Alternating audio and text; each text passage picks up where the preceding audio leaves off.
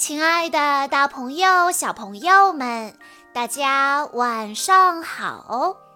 欢迎收听今天的晚安故事盒子，我是你们的好朋友小鹿姐姐。今天我要给大家讲的故事，要送给来自北京的李家宝小朋友。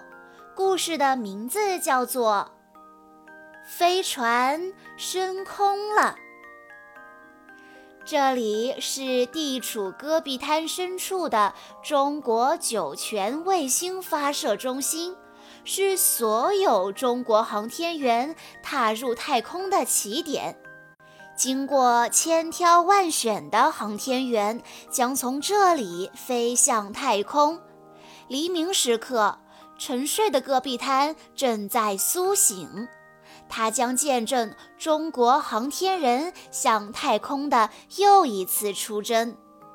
发射前两个月，载人飞船的各舱段就由飞机抵运机场，随后大型拖车将它们送到飞船在发射场的临时之家——飞船测试厂房。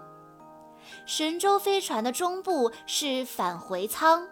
航天员在飞船升空和返回时都要坐在里面。飞船前部是轨道舱，装满了实验设备以及航天员的生活用品，也是航天员休息的地方。飞船后部是推进舱，主要为整个飞船提供动力和能源。瞧。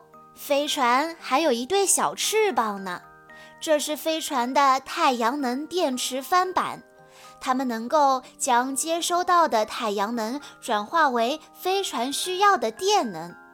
发射前一个月，载人运载火箭由火车从北京运到这里，发射场里最高的那座建筑就是它在发射场的家。垂直总装测试厂房，在这里，工作人员将火箭的各个部件组装在一起。长征二号 F 是中国目前唯一的一款载人运载火箭，火箭全长六十米，一子级舰体有四个助推器。航天员乘坐的飞船就藏在火箭二子级舰体上方的整流罩中，整流罩上方有逃逸塔。如果火箭发射后发生故障，逃逸塔可以带着飞船的返回舱和轨道舱与火箭分离，使航天员降落到安全的地方。在飞船测试厂房，技术人员对飞船各舱段分别进行检查，并将它们组装在一起。之后，飞船会被送到加注扣罩厂房，加注燃料并扣上整流罩。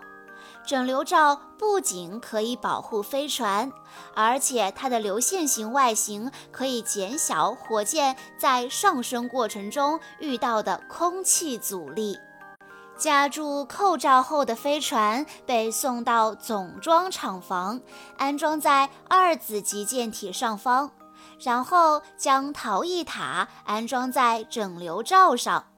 一切组装完毕之后，还要对火箭进行全身体检，确认它非常健康之后，才能将它送到发射区。距离发射还有七天的时候，当戈壁滩的阳光照进高大的厂房，七十多米高的巨大电动门开始逐渐向上升起。牵引车拉着矗立在巨大的活动发射平台上的火箭，缓缓地驶出厂房。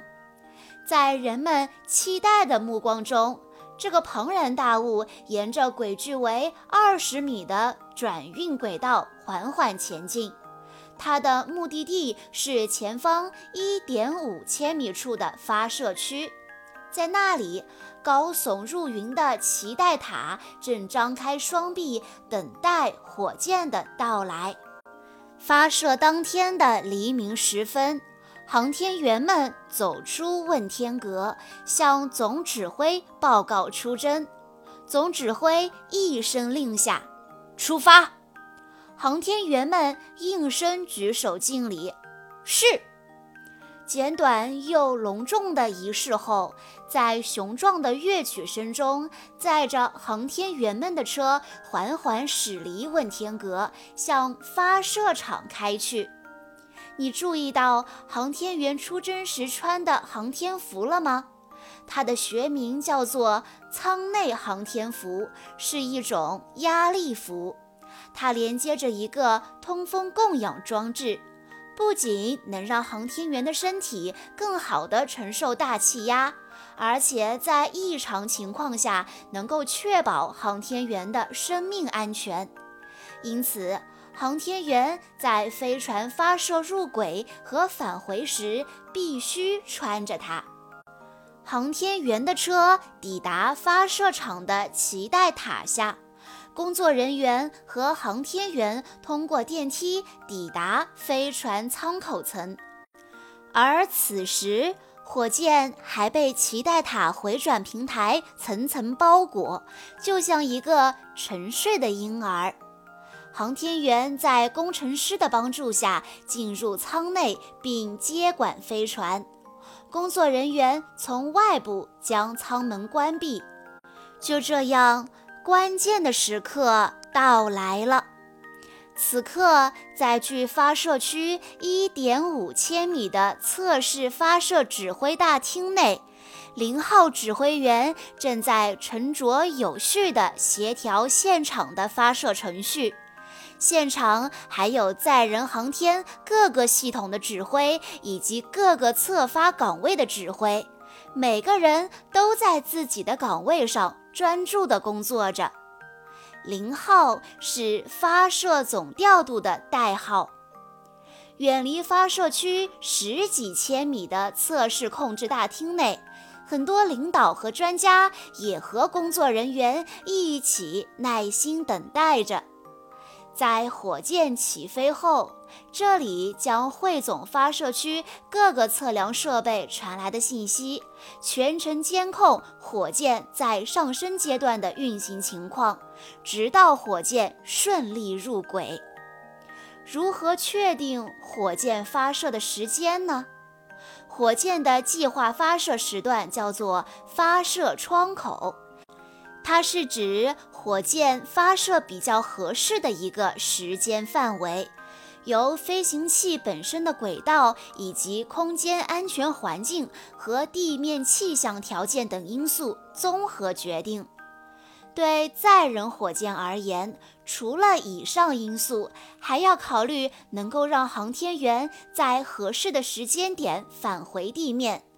如果飞船要与空间站或其他目标飞行器对接，还要考虑对接的要求，因此发射窗口更窄。我们称这种发射窗口为零窗口。发射场传来了倒计时三十秒的声音，观礼台的人们不约而同地站起来，瞪大双眼，目不转睛地望着发射台。唯恐错过那精彩的一刻。远方，在晨光的照耀下，蓝色的回转平台正在慢慢打开，火箭出现在人们的眼前。远处，白色的舰体拖着飞船缓缓上升，浓黄的烟雾通过塔架下的导流槽向两侧喷出。